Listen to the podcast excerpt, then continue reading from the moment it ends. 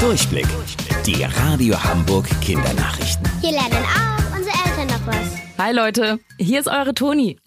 Corona an der Schule. Seit dem Ende der Sommerferien gehen alle Hamburger Schüler wieder in den Unterricht.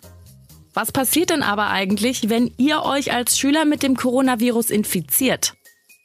Als erste Regel gilt, bleibt zu Hause. Ihr werdet mit Schulstoff versorgt und mindestens einmal pro Woche findet ein Live-Kontakt zwischen Lehrer und Schüler statt. Zum Beispiel über einen Videocall oder per Telefon. Außerdem melden sich die Lehrer mehrmals die Woche, zum Beispiel per E-Mail bei euch. Falls ihr zu Hause nicht die technischen Möglichkeiten habt, keine Angst. Euch werden Arbeitsblätter zur Verfügung gestellt. So soll wirklich jeder die Chance haben, trotz Pandemie etwas zu lernen.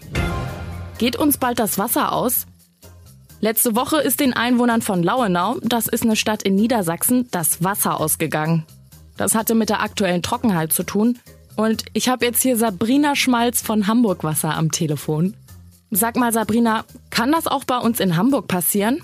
Angst vor Wasserknappheit muss man in Hamburg aktuell nicht haben.